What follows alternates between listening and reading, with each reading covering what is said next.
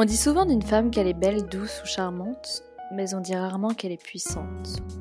Je pense que c'est par l'histoire des mots qu'on peut pointer les fragilités d'une société. Alors reprenons ce qui nous a été omis. Bienvenue sur Puissante. Je suis Marie Comacle et chaque semaine, je reçois une femme qui partage un bout de vie, un bout d'intime, qui nous raconte ses rapports à la société, au mental, au corps, à sa sexualité. Je vous invite à découvrir l'histoire de ces femmes. Très bonne écoute. Ok, donc je m'appelle Juliette, j'habite en Belgique et je suis étudiante en médecine. Je vais entrer en quatrième année maintenant. Donc voilà, je suis une grande passionnée de sexologie et euh, ça fait déjà un petit temps hein, que je me renseigne sur le sujet en lisant des bouquins, articles et que je pensais à créer ce compte Instagram pour libérer la parole autour du sexe, euh, libérer sexuellement la femme aussi. Euh, c'est quelque chose qui me, tient à cœur, rompre les tabous qui peuvent être euh, un réel frein à l'épanouissement sexuel et apporter en fait un peu ma pierre à l'édifice à tout ça. Donc voilà, je me suis lancée il y a trois mois euh, et je le regrette absolument pas aujourd'hui. Hein. On est déjà plus de 2000 sur ce compte et je trouve ça formidable. Donc plus tard, j'aspire à devenir gynécologue et sexologue parce que je trouve que ce sont deux formations qui se complètent très bien et qui vont très très bien ensemble. Et donc sur le compte Instagram, j'offre une approche féministe et positive de la sexualité. Mon compte du coup s'appelle sexologie avec un y.neco pour euh, regrouper un peu la sexologie et la gynécologie. Génial. tout ça.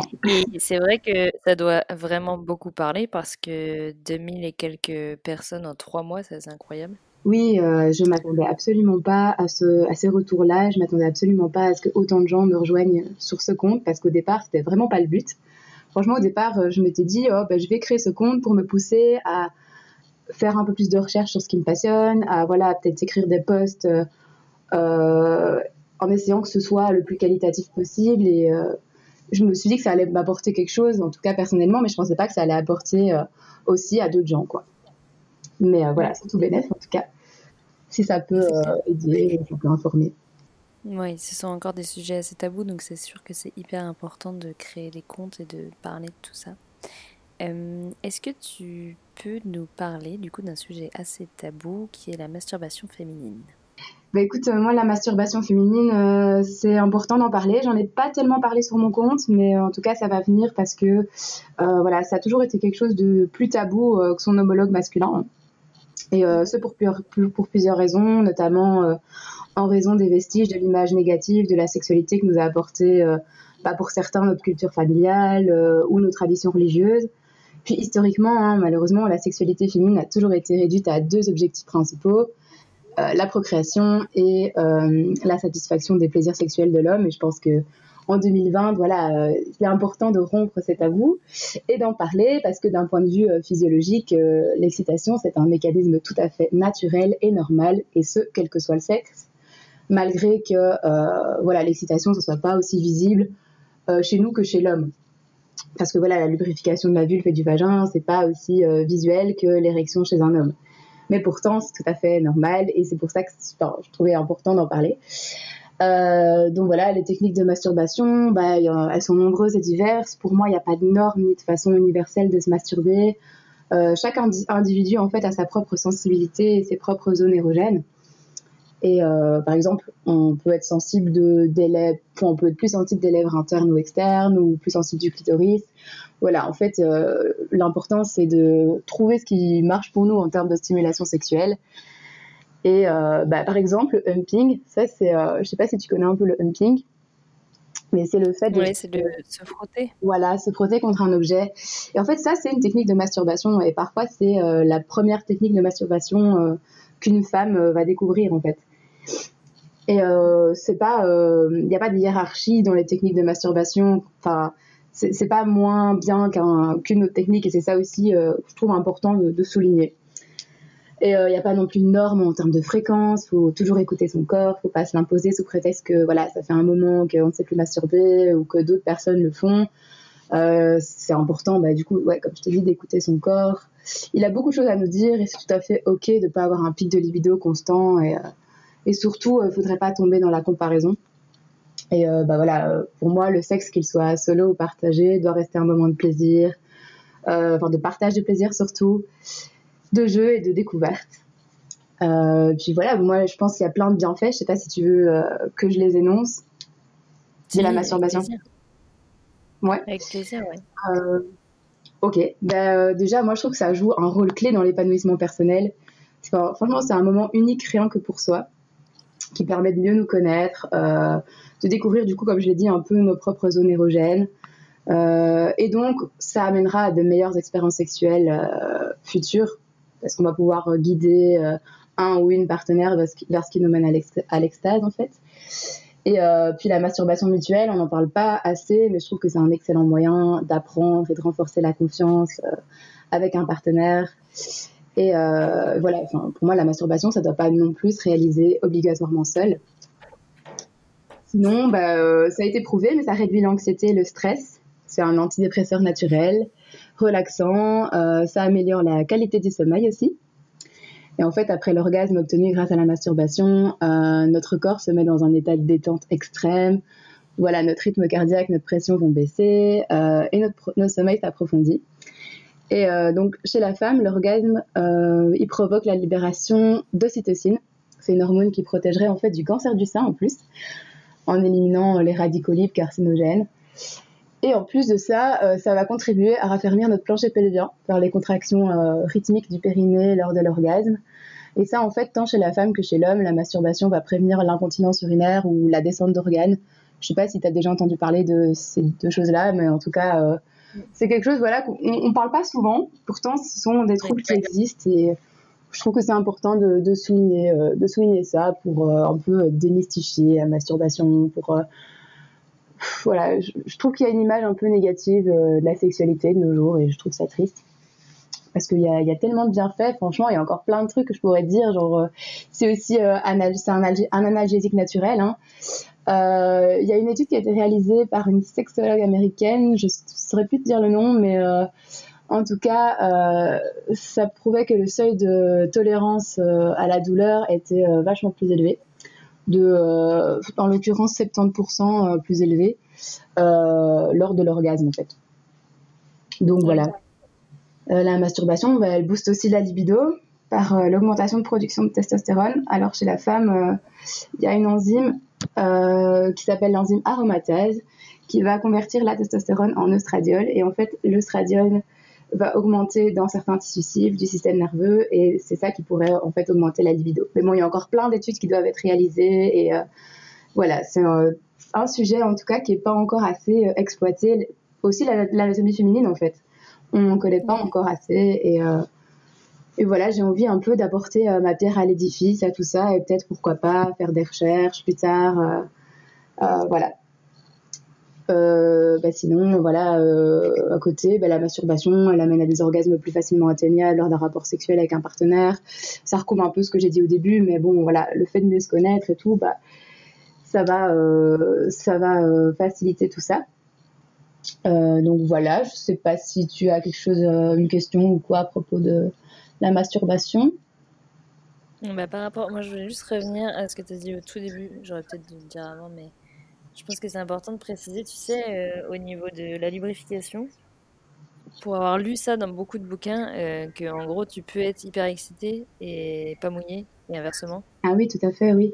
Le fait, la lubrification n'est pas du tout lié à l'excitation. L'excitation, c'est vraiment au niveau du cerveau la lubrification, c'est une conséquence, euh, une conséquence périphérique physique. Donc euh, voilà, il y a aussi les, problèmes de, de sécheresse vaginale, euh, tout comme en fait l'érection chez l'homme n'est pas non plus preuve que l'homme a un désir sexuel.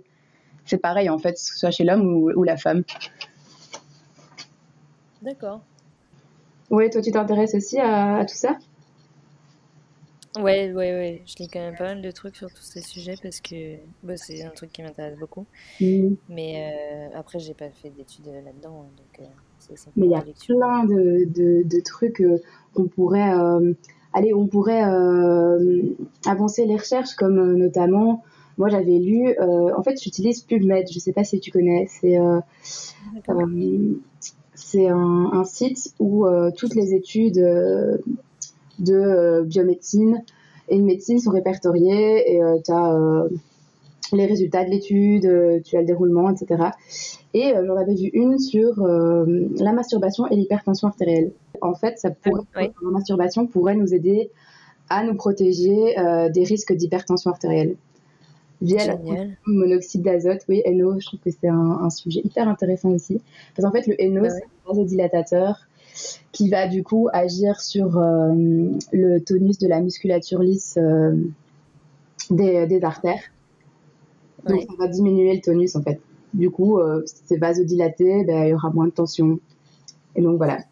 Mais je trouve que c'est un, bon sujet à exploiter. Bah ouais, c'est super intéressant, ouais. Et il y en a d'autres des études comme ça euh Oui. Parce que je suppose qu'en fait, c'est vraiment le truc de. Euh, moi, ce, que ce dont je me suis rendu compte aussi pas mal, c'est que finalement, vu que ça concernait les femmes, euh, on n'avait jamais trop cherché, quoi. Donc, mmh ça rejoint un peu ce que tu dis de. de ah oui, bah, l'anatomie. il n'y a pas énormément de recherche et on peut encore faire plein de choses, quoi. Tout à fait. L'anatomie du clitoris, c'est seulement en 1998 qu'on l'a découverte réellement. Mm. Donc euh, voilà, quand on pense déjà à ça, on se dit qu'il y a encore pas mal de choses à découvrir, quoi. Euh, notamment, euh, moi, je pense aussi à la prostate féminine. Je sais pas si tu en as entendu parler. Les glandes de Skene qui sont de part et d'autre de l'urètre.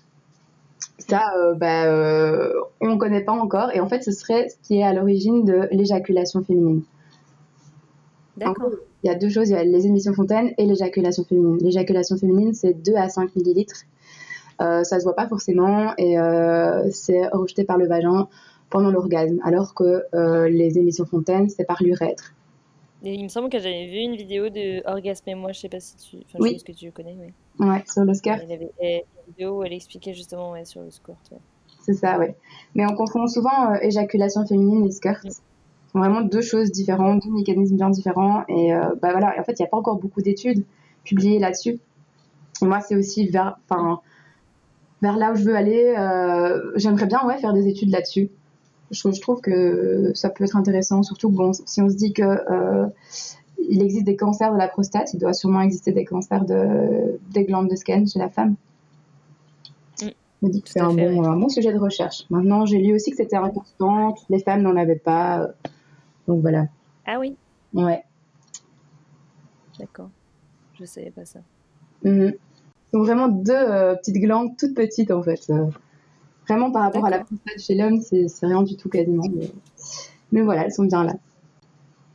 Et tu fais, j'ai vu sur ton compte, toi tu parles à la fois aux, hommes et aux femmes. Ouais. Euh, et il me semble que tu avais fait des posts justement sur la prostate chez les hommes.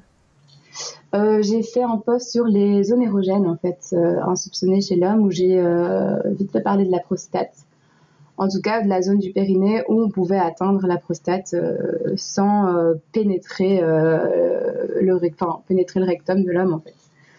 Parce que c'est souvent un frein, un frein pour les hommes. Hein, voilà. en tout cas, ce sont une des zones érogènes oubliées de l'hétérosexualité et je trouvais ça important de le souligner parce que l'homme est aussi multi-orgasmique. Euh, je ne sais pas si tu connais le livre L'homme multi-orgasmique qui en parle très bien, donc en parle mieux que moi. Mais euh, voilà, la prostate, euh, c'est une très bonne zone. Bah oui, oui, moi j'avais échangé avec un gars qui m'avait raconté un peu. Il était allé faire un stage de. Je sais pas comment t'appelles ça, mais enfin un stage où en gros il faisait des pratiques autour de la prostate, etc. Et il avait eu un orgasme de, je sais pas, 30 minutes ou un truc comme ça. Mm-hmm. C'est complètement incroyable. Oui, oui, ça n'a rien à voir euh, avec l'orgasme, on va dire. Euh, euh, l'orgasme associé à l'éjaculation. Enfin, je pense qu'on peut éjaculer par, par la prostate. J'avais lu, mais je t'avoue que bon, je ne suis pas un homme, donc je n'ai pas expérimenté la chose. mais, mais ouais, c'est intéressant quand même. Et oui, vraiment, de plus en plus d'hommes euh, hétéros s'ouvrent à, ça, je pense, parce qu'on a de plus en plus d'informations là-dessus. Il y a aussi Orgasme et moi qui avait fait une vidéo euh, justement sur, euh, sur la prostate. Je sais pas si tu l'as vu, mais elle est super intéressante, franchement. Non, il faut que j'aille voir, super bien ça. Vraiment. Donc voilà. Trop bien. Et du coup, je sais pas si tu voulais nous parler de sexe non pénétratif. Le sexe non pénétratif? Oui, bah il y a plein il y a plein de façons en fait de faire l'amour il y a pas pour moi c'est comme la masturbation il n'y a pas de normes ou de façon universelle de le faire pour moi, c'est pas parce que le voisin va faire l'amour d'une certaine façon qu'on est obligé de, de, faire pareil en fait. il faut vraiment voilà tester ce qui marche pour nous. Et puis il y a le mot préliminaire, je pense qu'il doit être réellement banni. Parce que préliminaire, ça veut dire tout ce qui euh, précède quelque chose de plus important. Du coup, ça sous-entend que la pénétration serait la chose la plus importante lors d'un rapport. Or, c'est totalement faux. Euh, les préliminaires, euh, enfin ce qui regroupe les préliminaires, le terme préliminaire, comme les, les la fellation, etc. Pour moi, ça rentre dans le rapport. même les bisous, les câlins, pour moi, ça rentre clairement dans un rapport sexuel. Et euh, il ne doit pas y avoir de hiérarchie, selon moi, parce que euh, voilà, je parle souvent du vaginisme. Pour moi, je trouve que on vit vraiment dans une société où euh, la pénétration c'est vu comme le saint graal. et je trouve ça, je trouve ça dommage. qui associe vraiment la, société, qui associe vraiment la sexualité à la pénétration. Et euh, par conséquent, on a des couples du coup qui trouvent extrêmement difficile d'admettre qu'ils sont pas capables de faire ce qu'ils imaginent que d'autres font naturellement. Or voilà, comme je l'ai dit, la pénétration pour moi c'est pas le saint graal euh, et une sexualité épanouie n'est pas synonyme d'un schéma euh, du coup bah, préliminaire entre guillemets, pénétration, éjaculation, dodo. Non, il faut pas aller vraiment ça de notre esprit, euh, toute cette pression sociale qui existe autour de la pénétration dans l'acte sexuel. Euh, voilà, le sexe non pénétratif, c'est aussi euh, une sexualité à part entière et euh, bon nombre d'hommes et de femmes trouvent leur épanouissement sexuel au travers de cela. J'avais vu aussi un témoignage sur Orgasme et moi, notamment, qui parlait de sexe non pénétratif. Ça m'avait beaucoup touchée. Et, et voilà, bah, pour le vaginisme, le vaginisme, en fait, c'est le fait que les les muscles pelviens euh, se contractent involontairement et donc la pénétration est impossible, que ce soit donc par un pénis, par un tampon ou par un spéculum. Euh, la pénétration est impossible. Et euh, bah voilà, je pense que pour pallier à ça, on peut s'aider du sexe non pénétratif, même en dehors de ça, finalement, même en dehors d'un trouble comme le vaginisme. en fait, déjà, il y a plusieurs causes du vaginisme. On a les causes physiques, euh, ça représente la minorité des cas en général, hein, euh, comprenant du coup l'écho gynécologique, anatomique, digestif. Parfois, la maladie de Crohn, euh, ça peut provoquer du vaginisme, mais aussi métabolique, hein, comme la spasmophilie, en fait, la, contraction involontaire des muscles. et donc, la majorité des causes, c'est psychologique. ça peut être circonstanciel ou psychopathologique selon les cas aussi. Euh, voilà, chaque femme est différente de par sa sensibilité ou ses expériences, et euh, c'est la, raison pour laquelle euh, on ne peut prédire à l'avance quelle thérapie sera la plus à même de venir à bout du vaginisme. Et voilà, multiples solutions existent, comme je l'ai dit, et voilà, c'est associé souvent à différentes peurs, donc peur de la douleur de la pénétration, de contracter parfois une IST ou peur de la, de la grossesse aussi. Euh, mais ça montre déjà un peu euh, un déficit d'information sur la sexualité et sur sa propre anatomie aussi. Donc la première étape pour moi, c'est la réappropriation de euh, notre zone intime, d'établir vraiment une relation avec son sexe en l'observant euh, sans jugement en fait face à un miroir par exemple. Apprendre à le connaître en dehors d'un rapport sexuel, ça va permettre d'être plus à l'aise avec celui-ci. Il y a aussi l'ostéopathie qui va beaucoup aider. Les femmes vont pouvoir prendre conscience de leur corps sur des planches anatomiques dans un premier temps, euh, bah, il s'agit d'une situation angoissante, donc la prise en charge des personnes vaginiques repose sur euh, l'écoute de leur peur aussi, leur angoisse. Euh, donc pour moi, c'est important de travailler simultanément du coup sur le corps, donc l'ostéopathie, la rééducation périnéale et euh, sur l'esprit du coup euh, via des psychothérapies, notamment bah, une thérapie cognitivo-comportementale, donc TCC ou encore l'hypnose peut aussi aider à chasser de l'esprit des, des patients toutes les pensées négatives associées à la sexualité, à la pénétration. Et j'avais lu, je pense que selon une étude, plus de 4 femmes sur 5 ont pu avoir des rapports avec pénétration après 6 à 7 séances de, TCC, donc de thérapie euh, cognitivo-comportementale. Donc voilà, je pense que c'est important de le dire. Et pour moi, bah, si, si votre partenaire a ce problème-là, les conseils que je pourrais donner, bah, c'est que progression et douceur sont toujours les maîtres mots pour venir à bout du vaginisme que euh, voilà, il faut vraiment être à l'écoute de la personne. Euh, c'est une situation qui est pas évidente. Il y a souvent un comment dire un cercle vicieux de la peur en fait. parce que voilà, on va avoir une angoisse, perte de confiance en soi, un sentiment d'anormalité en fait, puis un comportement d'évitement, phobie de la pénétration, puis ensuite échec plus ou moins répété des tentatives de, pénétration, et puis ça va à chaque fois ça va chaque fois se rejoindre. Donc euh, voilà, c'est pour ça qu'en fait, euh, les exercices proposés par un ostéopathe sont progressifs toujours. La respiration abdominale, elle peut être travaillée pour diminuer les tensions générales du corps, ainsi que des exercices de relaxation pour détendre le périnée. On a déjà fait leur preuve euh, plus d'une fois, j'avais lu. Et il existe aussi des dilatateurs vaginaux. je ne sais pas si tu connais, mais sous forme de kit évolutif. Euh, à utiliser d'office avec du lubrifiant à base d'eau. Hein, mais voilà, toutes ces solutions peuvent, peuvent vachement aider. Et euh, tu sais combien de personnes euh, sont concernées par le vaginisme? Combien de personnes? En général, c'est une femme sur 12. Une femme sur 12. Mais oui, c'est hyper important d'en parler parce que nous, en médecine, par exemple, bah, on ne nous parle pas de, de, ce trouble alors que bah, c'est réel. Hein. Il y a beaucoup de personnes qui, qui ont ce souci-là et qui ne savent pas mettre de mots dessus et du coup ne trouvent pas de solutions à leurs problèmes. Donc je trouve que c'est important de mettre en lumière ce trouble. Quoi. il y en a d'autres comme ça qu'on connaît pas trop, mais qui sont qui concernent. Euh, qui sont tabous ou, euh, Oh oui, il y a pas mal de choses. Bah, chez les hommes, euh, il y a, on parle souvent de l'éjaculation précoce, mais il y a aussi l'anéjaculation, le fait de pas éjaculer ou de d'éjaculer plus tard que la moyenne, on va dire quand le rapport avec pénétration dure plus de 20 minutes. Je pense que c'est ça la définition. Euh, donc ça aussi, ça a plein de causes euh, psychologiques, surtout psychologiques en fait. Et j'en parle également sur mon compte, parce que ça non plus, on n'en parle pas beaucoup, mais il y a énormément d'hommes qui sont concernés. Surtout euh, dû à l'angoisse des performances, la pression sociale, etc. Ouais, ouais. Ouais, malheureusement, on est tous un petit peu victimes de ça. Mais euh, c'est pour ça que c'est important de se défaire de ces idées-là et euh, d'en parler tout simplement et de libérer la parole sur le sujet. Euh, Est-ce que tu avais un autre sujet sur lequel tu voulais euh, parler? Je peux regarder, attends ce que j'ai. J'avais l'influence de la pornographie sur l'orgasme. J'ai cinq astuces pour intensifier ses orgasmes aussi. Je sais pas si ça peut être intéressant. Ah bah ouais. Ouais. Je prends. Donc ça vraiment c'est euh, selon un peu euh, euh, moi mon expérience, ce que j'ai pu un peu observer.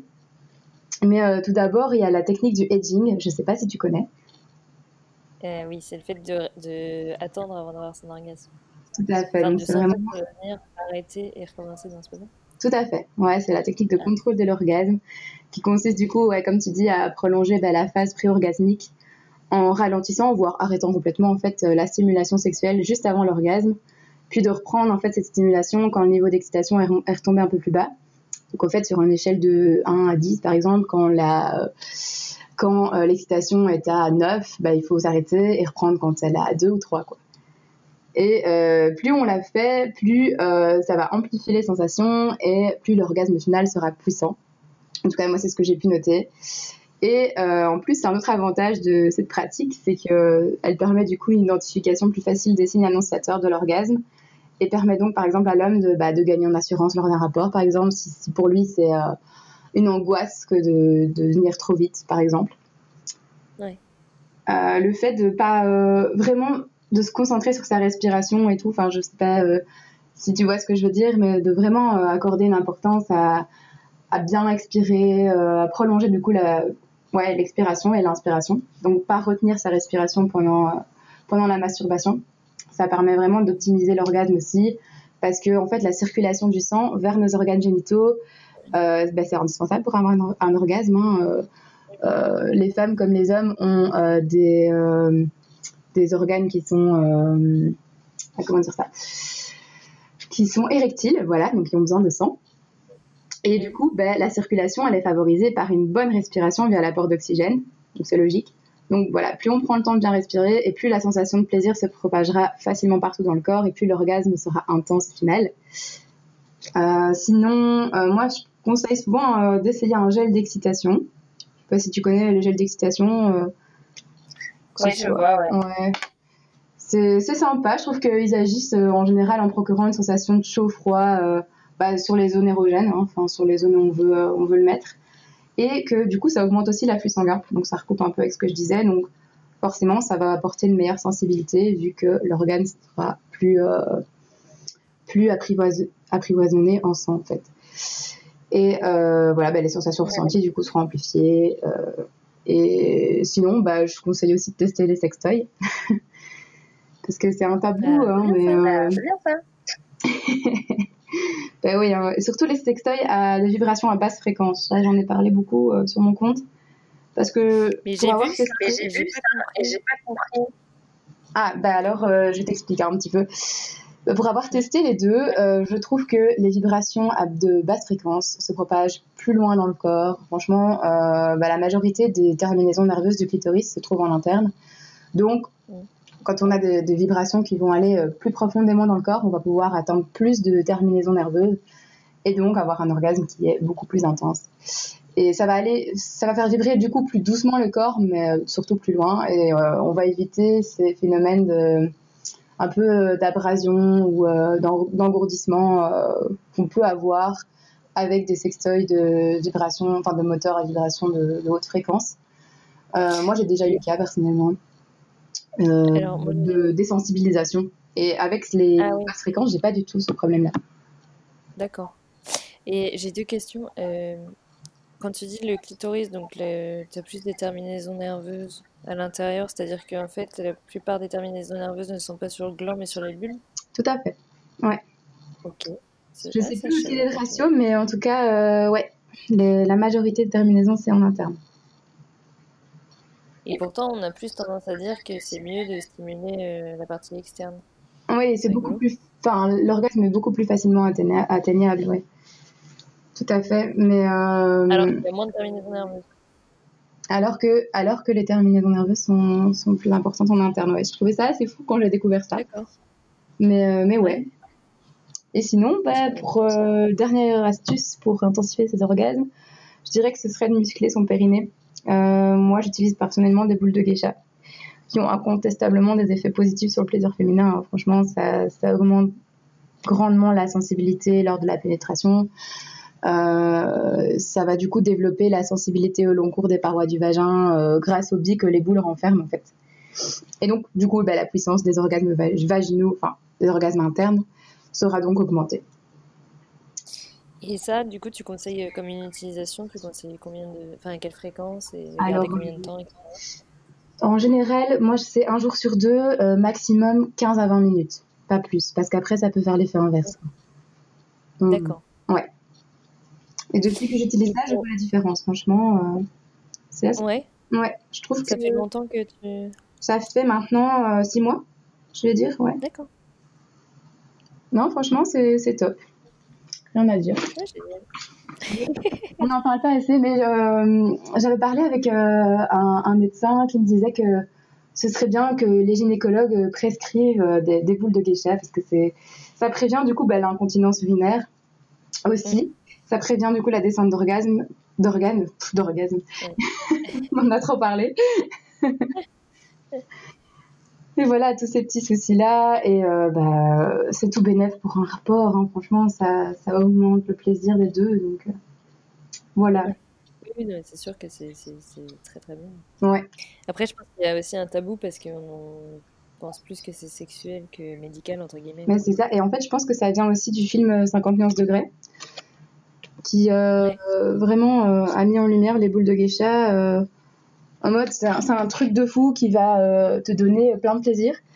Alors que pas forcément, en fait, c'est pas spécialement du plaisir que tu as quand, quand tu les portes, tu vas pas avoir des orgasmes directs. Euh, c'est juste que euh, c'est bien pour le long terme, quoi. C'est bien de travailler sur la tonicité de tes muscles pelviens, ton périnée c'est pas spécialement, je trouve, un accessoire sexuel ou érotique de choix. Enfin, tu vas pas euh, spécialement les utiliser pendant les rapports, quoi. Après, ça peut aider pendant la masturbation, en fait, le fait de pouvoir les rejeter pendant l'orgasme, euh, ça va pouvoir te faire squirter. Moi, j'avais lu ça. Ah oui, C'est une, euh, une des meilleures techniques, en fait, pour y arriver. Parce qu'en fait, tu vas vraiment pousser avec tes muscles. Et du coup, il y aura un relâchement complet des sphincters, etc. Donc voilà. d'accord. Je savais pas ça non plus. Bon, voilà. Et c'est marrant parce que, pour reparler du squirt, quand j'avais regardé la vidéo justement de Orgasme et moi, elle disait bien qu'il y avait pas mal de femmes qui finalement étaient pas loin, entre guillemets, et qui avaient trop peur de lâcher. Parce que... En fait, cette envie d'uriner euh, pendant les rapports, qu'on a déjà euh, beaucoup eu, je pense, ben, euh, c'est le skirt qui se prépare en fait. Mais ça, ça, nécessite un réel lâcher prise. Il hein. faut vraiment dépasser la peur d'uriner parce que c'est pas vraiment de l'urine c'est en fait de l'urine extrêmement diluée, le skirt. Euh, oui, j'avais fait aussi un petit post là-dessus. Euh, que, euh, que oui, donc du coup, il fallait faire la distinction entre euh, le skirting et l'orgasme. C'était pas du tout, c'était pas forcément lié. Enfin, ça peut être, enfin, ils sont contemporains, hein. Peuvent se produire en même temps, mais sont vraiment deux choses différentes. En fait, le skirting, c'est associé à une sensation de soulagement surtout alors que l'orgasme, on va avoir euh, les, euh, les, contractions rythmiques du, du périnée, euh, une sensation vraiment de plaisir intense, de, de relâchement, etc. Et voilà, je disais aussi que nous, sommes toutes potentiellement des femmes fontaines, en fait. Qu'il il y avait le docteur Salama, qui est gynécologue et sexologue, qui avait fait une étude là-dessus. Et qui avait su démontrer qu'il n'y a pas de prédisposition génétique dans le fait de, disposer de, cette capacité à skirter. Euh, donc les émissions fontaines, hein, elles ont été étudiées, elles sont essentiellement composées d'urée, de créatinine, d'acide urique, mais également d'antigènes prostatiques spécifiques, donc euh, la PSA. C'est ce qu'on retrouve également euh, dans le sperme. Ça vient de la prostate. Et donc il s'agissait d'un liquide transparent et sans odeur normalement, mais maintenant, euh, j'ai eu des témoignages et il y a beaucoup de femmes qui me disent que euh, voilà, elles, c'est pas pas sans odeur, que c'est pas non plus transparent. Bon, euh, moi, ce que je dis en général, bah, c'est normal parce que ça vient de, la vessie, donc c'est tout à fait normal qu'il y ait des résidus d'urine ou de toxines. Et donc, bah, l'important, c'est de bien s'hydrater avant. Ou limite d'aller uriner un peu avant le rapport. Si on veut éviter, si on veut éviter ça. Est-ce que est-ce que tu avais un autre sujet que tu voulais aborder spécifiquement? Euh, Peut-être du mythe de l'orgasme vaginal? Oui. Parce que bah, on entend souvent, j'entends souvent parler d'orgasme vaginal, mais euh, en réalité, ça n'existe pas. Hein. Euh, en effet, quand une femme a un orgasme, en fait, lors d'un rapport avec pénétration, c'est en fait la stimulation de la partie interne du clitoris qui entre en jeu et non les parois du vagin qui sont responsables du déclenchement de cet orgasme, parce que c'est souvent ce qu'on pense. Le clitoris, euh, bah, il y a la partie externe qui est en fait seulement la partie visible de l'iceberg en fait. Parce qu'il y a aussi euh, les piliers du clitoris, les bulbes du clitoris qui sont pas apparents mais qui sont, qui sont bien là et ce sont eux en fait qui sont responsables d'un orgasme lors d'un rapport avec pénétration. L'anatomie complète du clitoris, comme j'avais dit tout à l'heure, bah, ça a été seulement découvert en, 1998 du coup, sur la base de travaux de dissection, je pense. Euh, et en fait, euh, ce mythe de l'orgasme vaginal, il vient euh, de, Freud, hein, qui a écrit trois essais sur la théorie sexuelle, de 1905 à 1924, il me semble. Pardon. Donc Freud, c'est le fondateur de la psychanalyse. Et en fait, il soutenait que l'orgasme clitoridien était infantile et que la vraie féminité passait par le plaisir vaginal. À noter en fait qu'environ 80% des femmes ont une stimulation positive du clitoris, ce qui déclenche l'orgasme clitoridien externe, et seulement 20% ont cet orgasme uniquement via la pénétration. Donc voilà. Freud, euh, pour le coup, euh, tu repasseras quoi. Donc bah voilà. C'est vrai que. Je sais pas si tu as une question par rapport au mythe de l'orgasme vaginal. Très mauvaise influence de Freud pour Ouais. Malheureusement, encore pour beaucoup, hein. En sexologie, on nous apprend un peu, euh, un peu la vision de Freud. Je trouve ça vraiment euh, dommage, quoi. Ah oui Ouais. Moi, j'avais été sexologue il y, a, il y, a, un an ou deux, et elle avait vraiment une approche euh, psychanalyste comme lui. elle me parlait tout le temps de Freud, Freud. Je me disais dans ma tête, mais non. c'est pas je ne suis pas d'accord. Ouais. c'est pour ça que je trouve que c'est important aujourd'hui de, se mettre à jour et de vraiment aller remplacer bah cette vieille génération, quoi. Ouais, pour moi, c'est un combat vraiment important. Voilà. Merci beaucoup pour cette écoute. J'espère que ça vous a plu et si c'est le cas, je vous invite à mettre la note de 5 sur 5 sur Apple Podcast pour diffuser le podcast au plus grand nombre. À la semaine prochaine.